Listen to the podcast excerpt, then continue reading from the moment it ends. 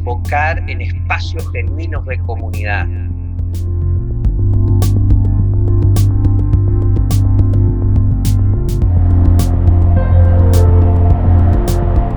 Te aseguro, Jacob, que yo reuniré a todo tu pueblo.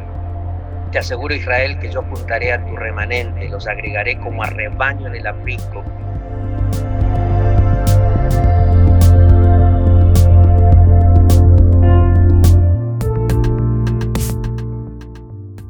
Empezamos, don Charlie, la nueva temporada. Bienvenido ahora sí. Eh, gracias por acompañarme en esta aventura de conversar con los pastores, con los líderes de la iglesia cada semana en este podcast que no pretende ser otra cosa que simplemente un espacio de conversación, de diálogo con aquellos que están en el pastorado, con aquellos que tienen un llamado al ministerio, pero también tienen un llamado a liderar en las comunidades de fe y pues felices de poder tener esta conversación, ¿no? Y tener este espacio que al final es una voz, yo digo que la voz de Dios la mejor forma de escucharla es a través de todos, no a través de uno. Esto es lo que pretende este espacio, ¿no? Eh, que todos conversemos y juntos construyamos esa voz colectiva de Dios que nos educa, nos enseña, nos forma, nos confronta, nos transforma y se me acabaron los verbos, pero ahí sigue.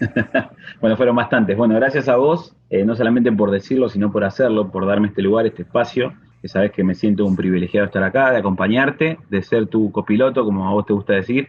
Así me siento y bueno, gracias a todos los que están del otro lado, que nos acompañan, que, siguen. Eh, bueno, como siempre decimos, esperamos se puedan sumar a la conversación y no sea simplemente un diálogo de dos, sino que sea una conversación de muchos en la que podemos interaccionar a través de, Instagram, de Facebook y podemos conversar, puedes hacer preguntas, eh, siempre estamos abiertos a eso y acá vamos a tratar de dar alguna respuesta o por lo menos hacerte pensar. Me parece algo muy valioso. Sí, bueno, comenzamos este año. Eh, durante este vivo queremos por lo menos hacer dos cosas. Primero, contarte un poco cómo se va a ver el año, cómo se va a ver esta temporada del podcast, los temas que queremos tratar y luego dar inicio a la primera serie de temas, eh, que ya está el nombre ahí, ¿no? Eh, Reunidos, pero en un ratito les contamos por qué, por qué se va a llamar esta primera parte de la temporada Reunidos. Pero este año la idea, trabajando con el equipo de Conexión Pastoral y pensando el momento que estamos viviendo en la historia, el momento que el mundo está viviendo, el momento que la iglesia está viviendo,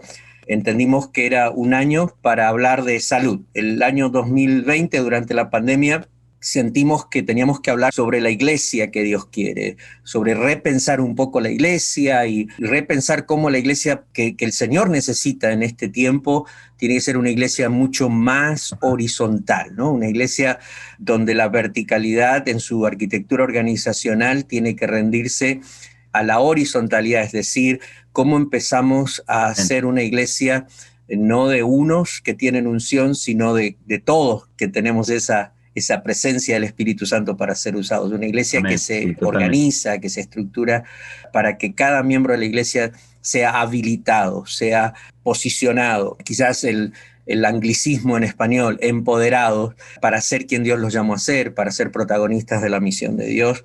Y ese fue nuestro enfoque durante la primera temporada, durante la pandemia. Pero estamos ahora en este tiempo y sentimos que es un año para hablar de salud, ¿no? Para hablar de, de sanidad, por supuesto. Yo digo, sanidad es, es como reactivo y tenemos que hablar de procesos de sanidad, porque, pero es cuando ya el problema está, cuando la enfermedad está.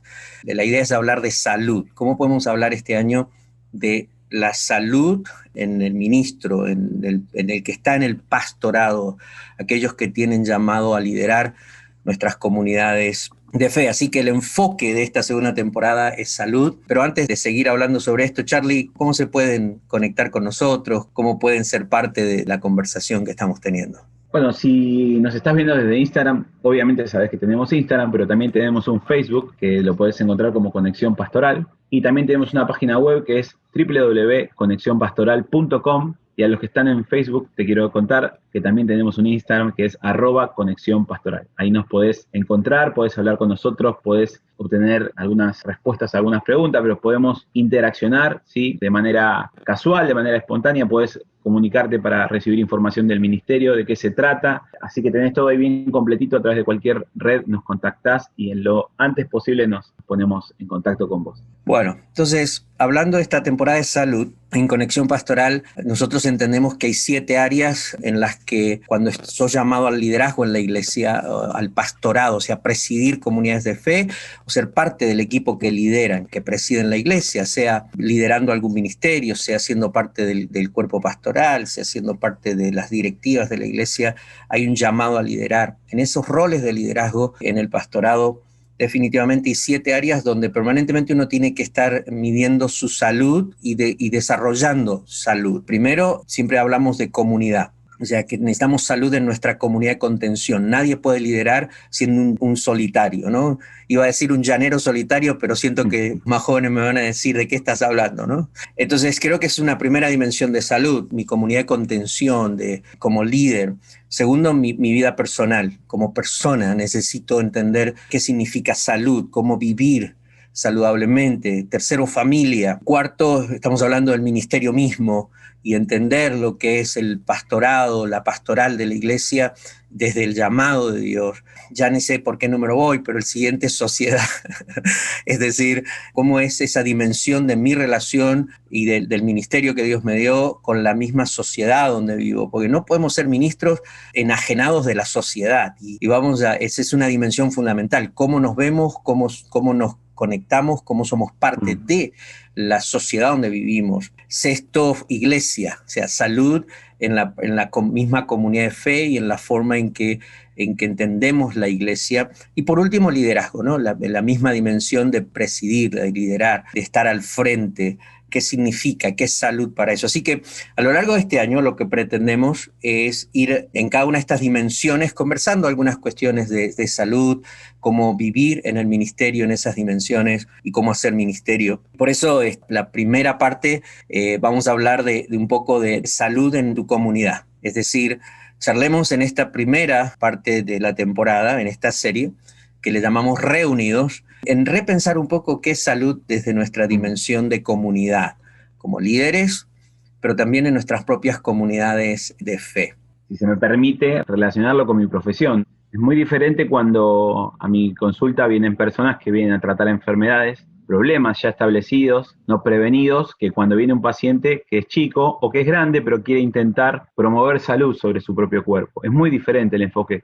Y muchas veces tenemos que trabajar sobre cuestiones que no ven resultado a corto plazo, sino más bien a largo plazo. Y, y a veces es muy, mucho más difícil seguir ese tipo de indicaciones que de repente que les resuelvas un problema instantáneo, ¿no? Pero a la vez, lo mismo, seguimos trabajando sobre la enfermedad y no sobre la salud. Me parece que toca muy, muy de cerca esto, ¿no? Es muy diferente tratar la enfermedad o tratar el, problema que promover la salud y poder ser un poco más preventivos, anticipados. Y creo que esta es una iglesia, perdón, esta es una generación de iglesia que quiere atender estos temas, que quiere darle importancia y relevancia a la salud. Por eso me parece genial y me encanta que hablemos de esto y no estemos simplemente para resolver problemas. Que los hay, los hay. Que los vamos a tener que resolver siempre, sí, lo va a haber. Pero poder aprender a vivir y no a sobrevivir en el ministerio, como siempre decimos desde Conexión Pastoral, me parece clave para este tiempo. Así es, y por eso el tema es sugestivo, ¿no? Es reunidos, pero también al mismo tiempo es reunidos. Es decir, hay un juego de conceptos y de pensamiento y de palabras. Eh, estamos saliendo, eh, o al menos como que queremos salir, volvemos. hay países donde ya están volviendo a la normalidad, ya la cuarentena está quedando en el pasado. Hay otros, hablaba por ejemplo con líderes en Chile y en otras naciones, donde quizás tienen que volver a cerrar todo porque hay picos mm. de contagio alto nuevamente. Pero en términos generales, ya tenemos un año eh, lidiando con todo este, este tema de, o un poco más de un año con la pandemia, que nos puso en cuarentena como iglesia, que nos desarmó en 24 horas y nos llevó a estar en una reunión todos los domingos a buscar la forma en que seguíamos estando conectados y congregándonos. Y hablamos mucho el año pasado sobre lo que eso significaba y, y cómo debíamos tratar con todo eso. Pero a mí me parece que en este momento en que en mayor, menor proporción la iglesia está volviendo a esta realidad de volver a, verse físicamente, a estar juntos en reuniones en el templo, en espacios físicos, es interesante que nosotros como líderes de la iglesia asumamos este compromiso de, conversar y de repensar qué significa para nosotros estar reunidos, qué significa para nosotros en este nuevo tiempo el hecho de tener esta nueva oportunidad de volver a tener nuestras reuniones como iglesia. Creo que en la pandemia adquirimos nuevas dimensiones de hacerlo. En la iglesia que a mí me toca liderar o pastorear, uno entiende y hemos hablado con el equipo de que hay cosas que no las vamos a perder. O sea, ahora tenemos una congregación en Zoom y tenemos una congregación en el templo simultáneamente reunidas. Y tenés toda una comunidad y una congregación por Facebook Live. Simultáneamente hay tres comunidades de fe reunidas, estamos asignando un pastor para cada una de ellas y liderazgo para entender cómo ayudar en este proceso. Pero lo cierto es... La famosa sumgregación, ¿no? Sumgregación, sí. sí, nosotros estamos también con eso. Acá en Argentina estamos, eh, por lo menos en mi comunidad, estamos volviendo. Tenemos las reuniones, obviamente con protocolo, con algunas restricciones. Se siente muy bien volver a verse, la verdad que lo extrañábamos, hay muchas cosas que extrañábamos, pero también, obviamente, siempre tenemos una tendencia a querer volver a algunas cosas que quizás estaría bueno pensar antes de ponernos en piloto automático, ¿no? Sí, porque no se trata de volver a un año atrás. O sea, no se trata, a mí me parece que este regreso al templo, regreso a las reuniones en presenciales de la iglesia, nosotros tenemos que plantearnos dos o tres cosas. A mí me gusta decirlo de esta forma.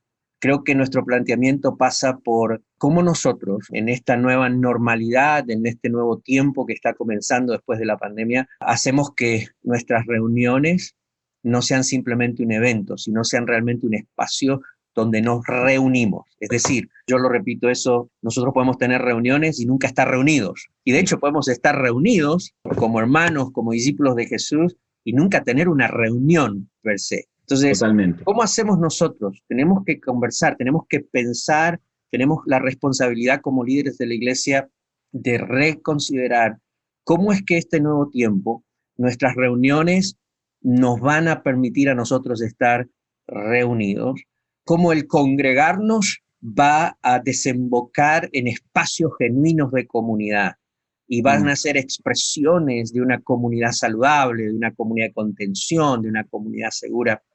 Entonces, e, este reunidos, por un lado, si tomo la palabra reunidos, eso es lo que estamos tratando de proponerles a ustedes. Conversemos cómo nuestras reuniones van a ser realmente espacios para reunirnos y no un evento en la semana. Segundo, cómo nuestras reuniones van a ser realmente espacios de comunidad y no simplemente un lugar donde congregarme para participar de una liturgia. Pero por otro lado, este concepto de reunidos, es decir, el re, ¿no? Alguien me dijo de México, bueno, pastor, eso es como muy argentino, ¿sí? Porque yo no entiendo. Sí, sí, suena bastante argento. Eso es muy, muy argentino, puede ser. Quizás después de 30 años de estar fuera del país yo me olvido que es de allá, que es de acá, y uno incorpora un montón de cosas y, y ya no hace mucho la diferencia. También está bueno mantener la raíz, ¿no? Somos dos argentinos acá, no quiero dejar afuera a nadie, tampoco me quiero hacer el patriota, pero está lindo. Bueno, pero esto es para nosotros de reunidos, es como es como vueltos a estar unidos, ¿no? Como, como volver a unirnos. Y a partir de allí, Charlie, la propuesta para mí es doble. O sea, el hablar de reunidos, Charlie sent a request to be in your... Okay. Yeah. Ah. Y sabes qué, y le agrego algo, que acá en Argentina, y para acercar un poco el término a, nuestros hermanos de otros países, re no solamente es volver a unirse, sino unirse más intensamente. El re también es como una potenciación de la palabra, como acercarse más todavía, ¿no? Es como recontra unidos. Claro, claro, como muy unidos. Si antes estábamos unidos, ahora vamos a estar reunidos. Más unidos todavía. Ahí está. Desde esta segunda concepto de la frase, te cuento un momento hace dos, tres semanas atrás, cuando estaba yo mismo pensando en el regreso de la iglesia al templo, cómo quería iniciar una serie de conversaciones con la propia comunidad de fe donde estoy sobre qué significaba para nosotros el volver a tener reuniones en el templo. Y recuerdo esa mañana que me levanté y estaba orando y de repente sentí como que el Señor trató conmigo, el Espíritu Santo me hablaba y me llevó a Miqueas capítulo 2, donde básicamente el profeta Miqueas dice, expresa estas palabras de parte del Señor. Miqueas 2, del 12 al 13 dice, te aseguro, Jacob, que yo reuniré a todo tu pueblo. Te aseguro, Israel, que yo juntaré a tu remanente, los agregaré como a rebaño en el aprisco, como ovejas que en medio del pastizal balan huyendo de la gente. El que abre brecha, dice Miqueas, marcha al frente y también ellos se abrirán como camino, atravesarán la puerta y seguirán mientras su rey avanza al frente mientras el Señor va a la cabeza. Quizás para algunos dice, ¿qué quiere decir esto? Bueno, en ese momento cuando leí Miqueas, sentí que el Espíritu Santo me dijo, Daniel, este regreso a tener reuniones en el templo no es una decisión del gobierno que te da permiso, no es simplemente una decisión de ustedes como una organización de decir vamos a abrir nuestros templos siguiendo ciertos protocolos para volver a tener algo que consideramos que es importante. Sentí que hubo como un impacto del Señor diciéndome, el hecho de que ustedes se reúnan es un acto es una expresión de mi acto redentor sobre ustedes como iglesia.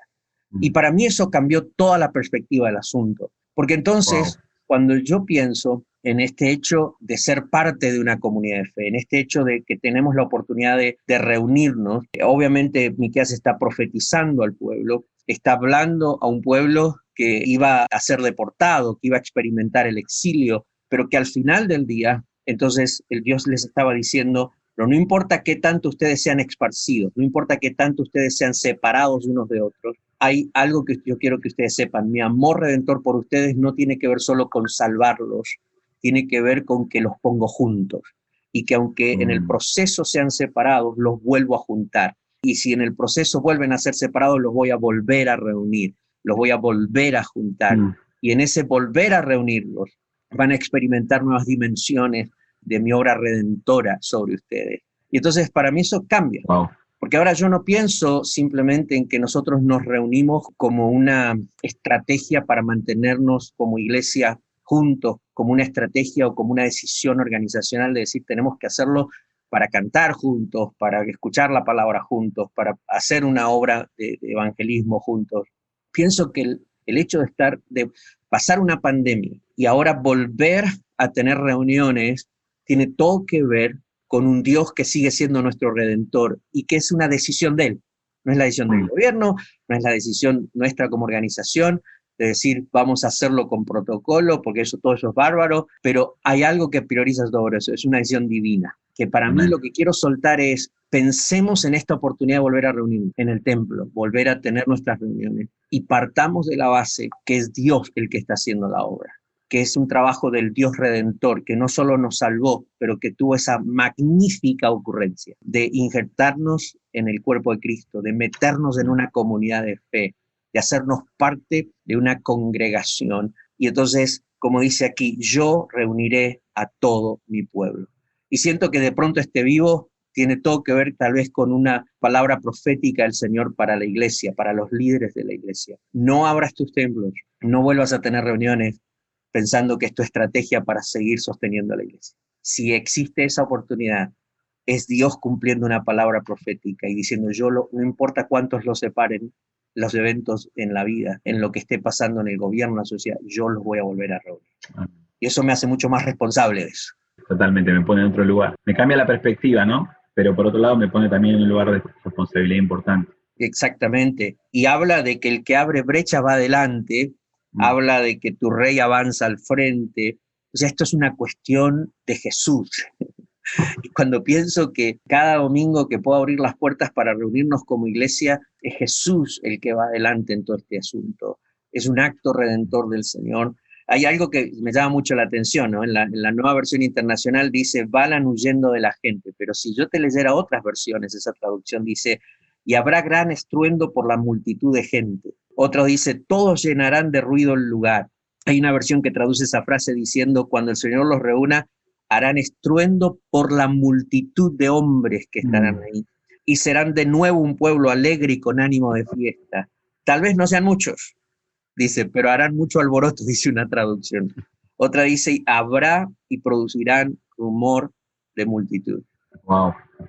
Este nuevo tiempo para mí tiene que ver con un acto redentor de Dios pastores, líderes de la iglesia, a medida que esto va avanzando y volvamos a tener nuestras reuniones, es el acto redentor de Dios, trayéndonos de vuelta a un espacio común. Pero hay sonido de multitud. hay rumor de multitud. Preparémonos. Yo tuve el privilegio de ser parte del avivamiento Argentina en los 80 y tuve el privilegio de ser parte de una congregación que creció de, unos docenas de personas a miles de personas. Y vimos en cuestión de, años, cuatro años, eh, rumor de multitud. Pero eso implica una responsabilidad. Eso no partía de la estrategia de una iglesia, partía del acto redentor de Dios. Y creo que nos equivocamos si vamos a pensar que nuestras reuniones van a ser nuestra estrategia para volver a tener a la iglesia dinámica y a la iglesia en lo que tiene que hacer. No, no, no es nuestra estrategia, es el acto redentor de Dios y Dios mm. está haciendo ruido de multitud en este regreso a la iglesia en volver a estar juntos presencialmente. Y, pienso, ¿no? Que, quizás esto de ruido de multitud o esto que, mencionás, para algunos puede no hacer mucho sentido, para algunos puede sonar como, bueno, pero pará, a mí la iglesia me quedó por la mitad, a mí hay gente que no ha vuelto. Y bueno, ¿no? ¿Cómo, cómo respondemos a esa pregunta? Bueno, es que ese es el, asunto. Fíjate que, que, hay un lugar, hay, una de las traducciones toma ese concepto de, de que balan, ¿no? Cuando Dios los trae al rebaño de vuelta al redil, que están bailando habla de que otra vez el lugar se llenará de ruidosas multitudes. Yo entiendo, y muchas iglesias, de hecho hay estadísticas, al menos aquí en Estados Unidos, que dicen que el 20% de los miembros de las iglesias no van a volver a los templos. Tremendo, eh, tremendo. También hay pastores que están reportando, obviamente, que las iglesias, mucha gente ha estado desconectada, no, no han estado conectados ni, ni por social media, en los medios sociales, ni por las reuniones que transmiten a través de Internet o reuniones de videoconferencia. Eso es cierto, pero si pensamos en el exilio de Israel, si pensamos en la iglesia de Jerusalén, que de repente experimenta la persecución y son todos, muchos creyentes son dispersados, dispersados. separados. Si me quedo en el momento del exilio, si me quedo en el momento de la persecución, entonces me quedo sin esperanza, me quedo desesperanzado. O sea, aquí lo que hay que pensar es que el exilio del pueblo de Israel era algo permitido por Dios porque Dios quería traer una redención, quería confrontar mm. a su pueblo, pero quería traerlo y volver al pueblo a lo que es el pueblo de Dios. En la mm. persecución en Jerusalén tenía todo que ver con una iglesia que fue dispersada, pero al fin del día tenía que ver también con un Dios que estaba movilizando a su iglesia y entonces empezamos a ver ruido de multitud en Samaria, empezamos a ver ruido de multitud en otras naciones, en otros pueblos. Mm. Así que aquí es donde está el desafío de creer a esto, de no volver ahí con estrategias humanas, sino volver con una voz profética del Señor mm. diciendo, hermanos, estamos otra vez juntos, tenemos esta oportunidad de tener reuniones no como una estrategia evangelística o organizacional. Aquí hay algo mm. de Dios y Dios va a juntar a su pueblo. Creo que eso es algo que uno siempre tiene que recordar, ¿no?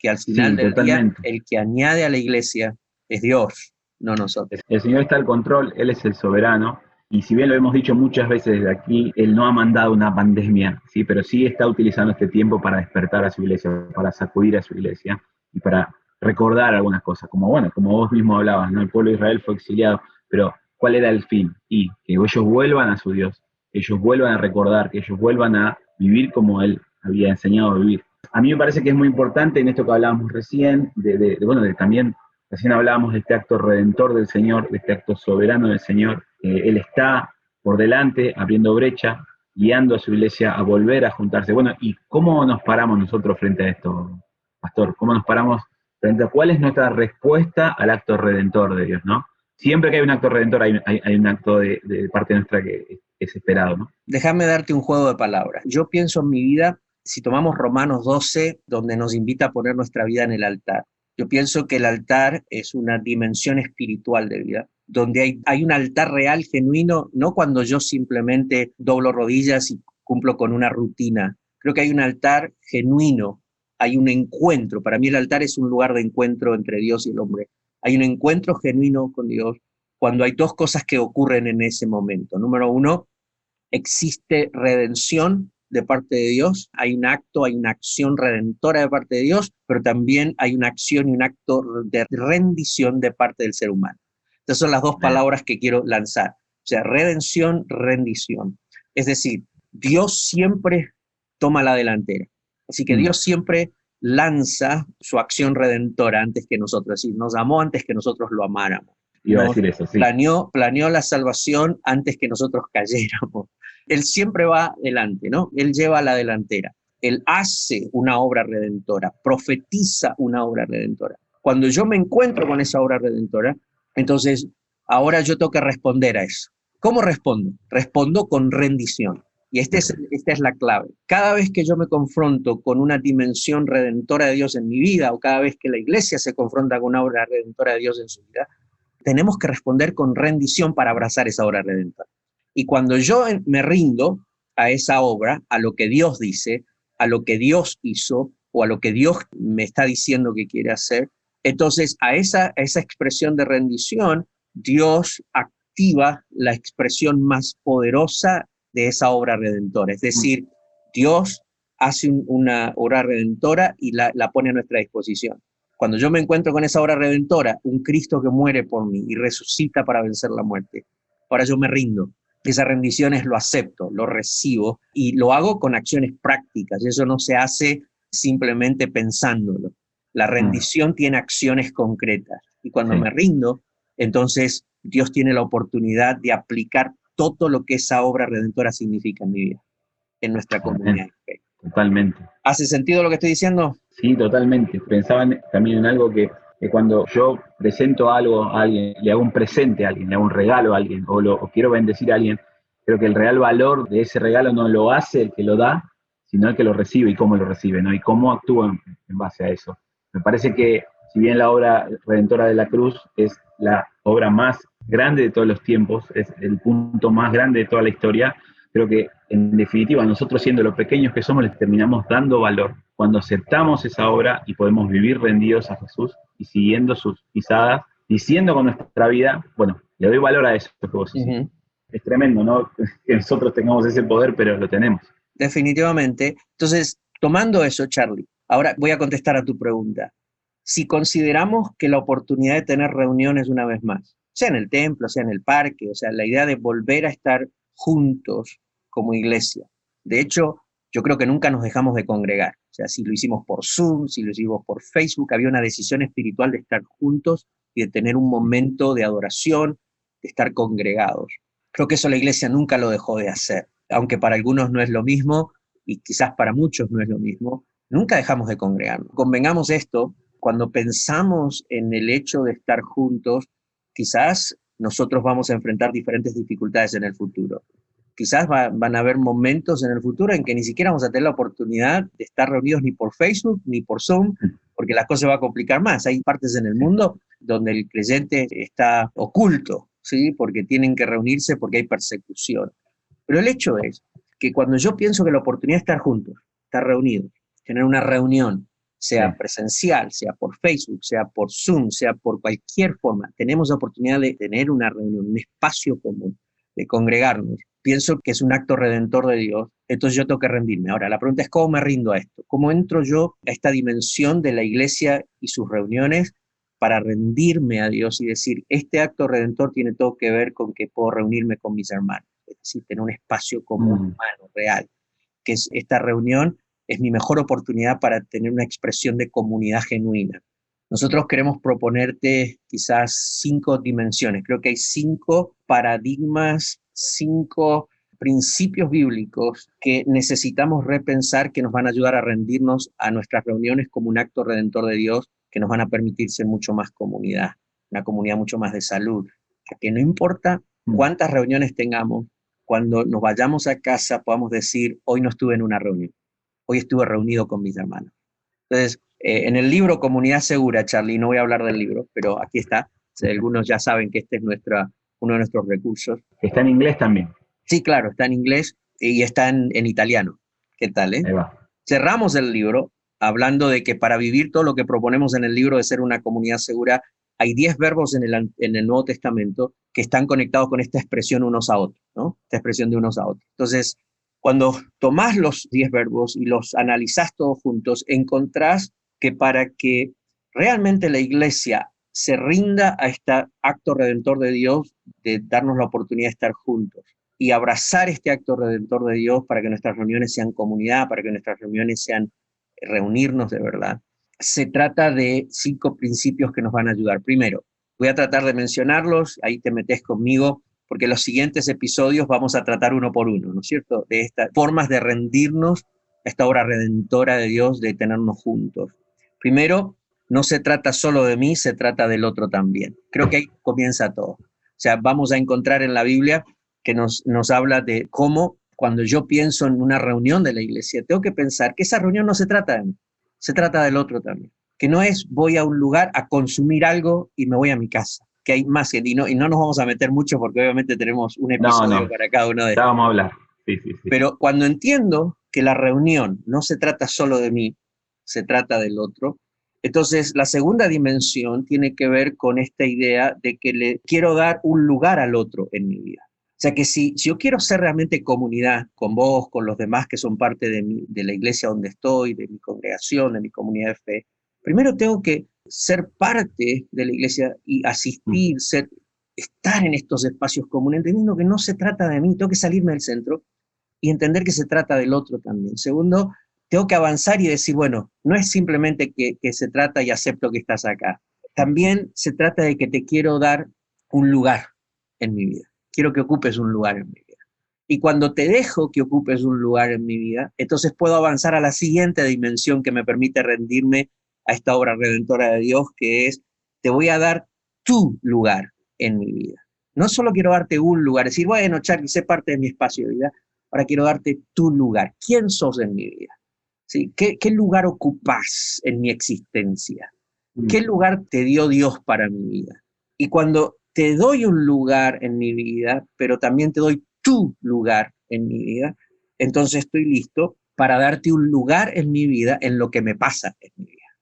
Y cuando te doy un lugar en lo que me está pasando en la vida, entonces creo que puedo recién avanzar a esta última expresión, la que me parece la más plena, de decir, no solamente se trata de mí, se trata del otro, de vos, Charlie, y por eso te voy a dar un lugar en mi vida y además de eso entonces te voy a dar tu lugar en mi vida y ahora no solo te voy a dar tu lugar, pero te voy a dar un lugar en lo que me pasa en mi vida. Entonces, ahora sí, quiero llegar a ese punto de decir, quiero darte el permiso en mi vida de que seas usado por Dios. Wow.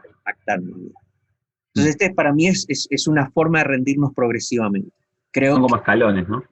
Claro, como un proceso de alguna forma interno, pero también relacional con los demás. Es decir, si yo quiero que mi reunión realmente sea una expresión de que estuve reunido con otro, si yo quiero que nuestra congregación sea realmente una comunidad de Jesús, quiero ser parte de esa iglesia entendiendo que no se trata de mí, se trata del otro también.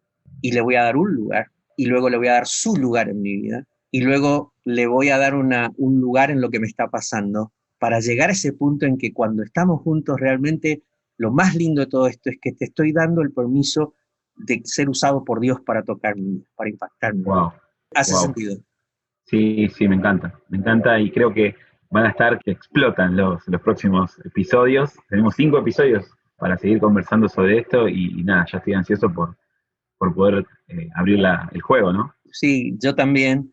Creo que me entusiasma mucho no hablar de esto de forma tradicional, ¿no? O sea, mm no solamente pararnos a decir, bueno, la Biblia dice no dejen de congregarse, como algunos tienen por costumbre, y quizás hacer un análisis de las reuniones desde una forma muy, ah, no sé, no, no, tampoco es mi lugar hablar como otros lo plantean, pero sí nuestro... que, bueno, pero sí en eso que decís, y este versículo de Hebreos, que tantas veces ha sido usado como, como un ladrillazo, ¿no? De, hey, no dejen de congregarse, porque alguien quizás eh, no está pudiendo acercarse a las reuniones, quizás a veces viene antes el versículo que la pregunta, ¿no? De cómo estás, qué te pasa.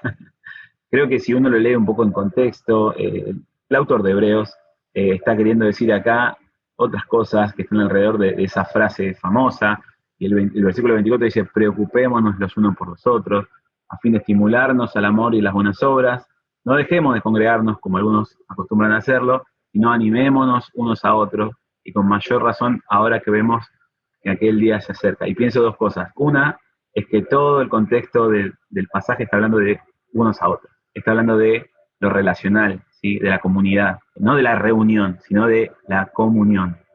Y otra cosa es que no, puedo dejar de, mencionar esta última frase, y con mayor razón ahora que vemos el día se acerca. ¿Cuánto se está hablando de los últimos tiempos, no? Y cuánto más en este tiempo, cuando pasa algo así global, tan grande, eh, estos temas salen a flote. Pero digo, fundamentalmente, ¿no?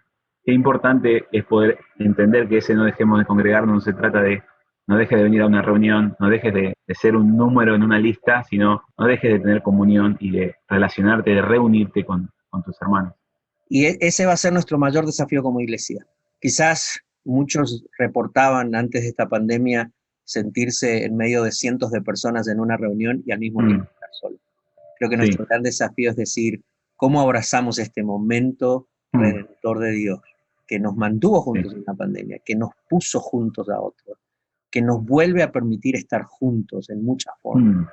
y realmente rendirnos a eso para que esto sea un espacio humano, real, genuino de discípulos de Jesús, de hijos de Dios. Y este concepto de progresivo, o sea, no, sé si, si vos lo sentís así, pero solo quería decir esto, ¿no te pasa que, que a veces yo, yo, yo siento que en las iglesias queremos aterrizar en la última dimensión de esta forma de rendirnos a la oportunidad de estar congregados y tener reuniones, eh, en donde queremos darle la oportunidad al otro de que nos ministre, ¿sí? Entonces es mm. como, es como que entramos en eso, gays, porque soy parte de la iglesia y porque alguien tiene un título, porque alguien tiene una posición para orar por los mm. enfermos, entonces básicamente viene esta persona enajenado de una conexión genuina conmigo, completamente desconectado de quién soy como persona y simplemente viene a esta, a esta dimensión de, ok, tiene un don de Dios y pum, viene aquí a ser usado por Dios como si fuera que voy a un dentista que no conozco y que me tiene que sacar una muela, este, o a un doctor que no conozco y que simplemente tiene una consulta y me ofrece un, servicio. Creo que aquí es donde cambia. No se trata ahora de volver a la iglesia para decir, ¿cómo llego a un lugar donde alguien me ofrece algo porque tiene un don de Dios? Me predica algo, ora por mí porque tiene el don de sanidad, o me lidera la alabanza porque tiene el talento de hacerlo y el llamado para hacerlo, pero cuando estoy siendo liderado por Charlie, por otro en la alabanza o en el ministerio de jóvenes, cuando me siento a escuchar a aquellos que predican, quizás no tengo una relación súper íntima, porque no puede ser íntimo con todo el mundo, pero sí, sí sé que soy parte de una comunidad donde no soy un desconocido completamente, mm. donde aquel que me va a ministrar tiene esa oportunidad de ser usado por Dios en mi vida porque hubo algo previo. Me encanta saber que una reunión es una celebración de todos y no un show de unos pocos. Sé que suena un poco fuerte, pero me encanta entender que nos juntamos para celebrar al Señor lo que Él hizo en nuestra vida, lo que vivimos día a día con Él. Y a través de esos vínculos que ya estamos trabajando, que ya estamos construyendo, estamos de a poco profundizando para poder llegar el domingo que sea todo más genuino, todo más natural, todo más profundo, tiene mucho más significado para mi vida cuando el que me está ministrando es alguien que me conoce, que sabe de mis necesidades, que sabe de mis luchas, es otra cosa, es una celebración de todos, ¿no? Es un encuentro con el Señor de todos. Y no solamente que lo sabe, vos ya le has dado el permiso a esa persona. Mm, Creo que ahí está el desafío. O sea, de ser parte de una comunidad de fe donde no solo el otro sabe mi problema porque te di un lugar en lo que me pasa, para que me des un consejo, para que de repente tengas esa oportunidad de corregirme en algo, pero no solo te estoy dando un lugar en lo que me pasa, te estoy dando un lugar real, genuino, de que Dios te use en lo que me está pasando. Es cuando yo te doy ese permiso de que eso pase. Eso transforma la obra redentora de Dios en algo mucho más, más genuino que simplemente un milagro. Un milagro que es simplemente un acto, una acción, algo que ocurrió en mi vida. Entonces creo que que ahí es donde todos, todos, esto no se trata de los pastores nada más, esta conversación tiene que ser asumida, liderada por los que están liderando en las iglesias, pero necesitamos sentarnos a ver cómo cada uno de nuestras comunidades de fe nos rendimos a esta obra hermosa del Señor, de redimirnos y a este acto redentor de Dios de tenernos juntos, de tal forma que este nuevo tiempo después de la cuarentena seamos unidos de una forma fresca, renovada, genuina, mm. en donde, donde cada uno de nosotros ya cambiamos nuestra mentalidad. Yo no estoy yendo a la reunión de la iglesia, yo estoy yendo a un lugar donde se trata del otro, donde me voy a encontrar con otros y, y ellos son, son centrales en este momento después de mm. Jesucristo, ¿no? En lo que va a pasar. Y a partir de allí quiero darles un lugar a ellos, en mi espacio de vida, en mi espacio real de vida. Y a mm. partir de allí te quiero dar un lugar en lo que me pasa. Y, y quiero que llegues a ser, Charlie, esa persona donde yo quiero tener libertad de decirte y que vos sepas, no tenés que andar teniendo miedo, decir, le digo, no le digo a Daniel, se me va a ofender, ¿qué pasa si esto que el Señor me está diciendo que le diga, él lo siente como un ataque? Porque cuando ya llegamos a ese nivel de relación, donde yo tengo la confianza de decirle a los demás, tienen el permiso de ser usados por el Señor en mi vida. No tenés que andar preocupándote si me voy a ofender o no. Sé quién sos en mi vida y obviamente no solo te quiero dar un lugar en lo que me pasa, quiero darte la oportunidad de que seas usado por Dios. Me encanta, amigo, me encanta. Creo, que, hemos dicho bastante por hoy, ¿no? Sí, sí, yo creo que estamos como llegando al final del vivo, eh, pero a mí, no sé, a mí quizás hablamos y no, no hemos dicho mucho de que si tienen preguntas o quieren compartir lo que están escuchando, pero sí es importante para mí escuchar un poco retroalimentación, cómo están mm. procesando los que nos están escuchando este tipo de, de pensamiento, esto que estamos tratando de sacar o plantear desde la palabra, ¿no? Yo creo que, que lo que podemos hacer es, motivar a cada uno de los que está del otro lado, que está viendo ahora en vivo o que lo va a ver después, porque esto va a quedar en Instagram, va a quedar en Facebook, va a quedar en YouTube. Eh, cualquiera que esté ahí puede hacer, escribir en los comentarios, puede hacer preguntas, puede mandarnos mensajes directos, puede escribirnos a través de la página web, pero pónganse en contacto, hagan una devolución, hagan preguntas, porque está buenísimo que, como decimos, esta conversación sea de mucho más que dos. Bueno, ya como cerrando el vivo, Charlie, y, dando este puntapié inicial al podcast, mientras hablaba se me, se me vinieron dos pasajes bíblicos. Mientras te contaba esto de llegar a la iglesia y sentir que realmente llega un espacio donde no solamente alguien va a hacer algo y, de parte de Dios, pero tiene el permiso, tiene literalmente el permiso mm. en mi vida de, ser usado por Dios que me parece que es la, expresión más, más, profunda de relación con otros. Pensaba en, en, el Salmo cuando dice, yo me alegré con los que me decían, a la casa de Jehová iremos. ¿Y sabes por qué lo pensé? Porque pienso, si yo realmente voy a una reunión donde siento que eso más que una congregación es una comunidad, donde siento que más que una reunión me voy a reunir con aquella gente que es fundamental, es, es importante en mi vida. Entonces yo salgo alegre, hermano. Yo me alegré. Yo voy feliz. Hay un espíritu. Yo me levanto a la mañana alegre. Claro, ya estoy, estoy, queriendo. Hay, hay, un gozo diferente para llegar a la mm. reunión. Claro, algunos me van a decir, bueno, pastor, pero el gozo del Señor, uno va porque va a sentir la presencia del Señor. Mm. Bueno, eso es, yo creo que eso es, es conversación para otro punto, ¿no? Porque si yo tengo que ir a una reunión, solo para sentir el, gozo del Señor, estamos hablando de otra cosa, la presencia del Señor, creo que es algo que lo trasciende una reunión, pero aquí el mm. punto es, ¿qué sentís cuando tenés que ir a tu iglesia, a esa reunión?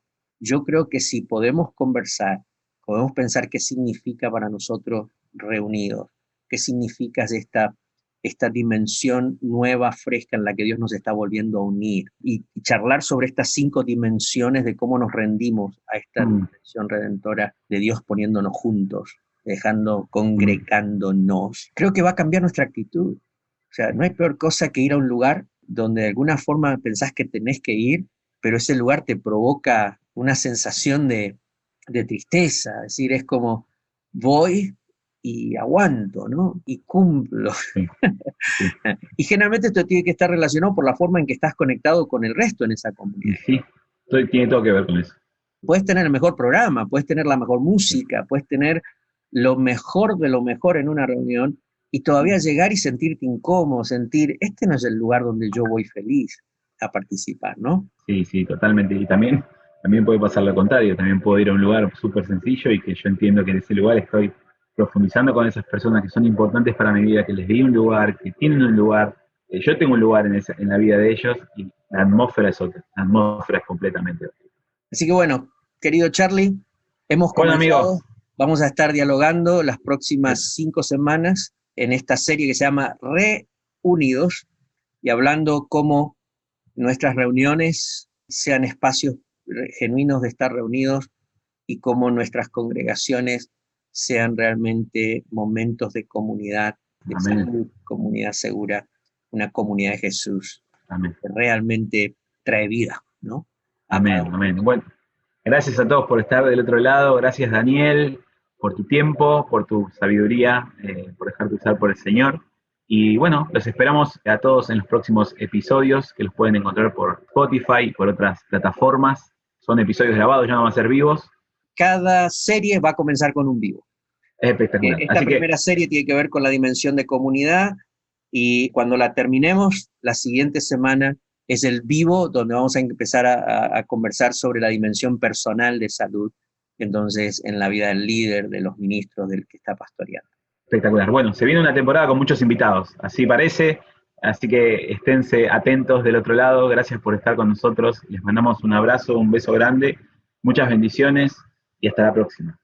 Gracias Charlie, gracias al equipo en Colombia que está transmitiendo, gracias a todo el equipo de comunicaciones de Conexión Pastoral y a todos los que hacen esto posible. Un abrazo gigante. Dios me los bendiga mucho. Tchau, tchau.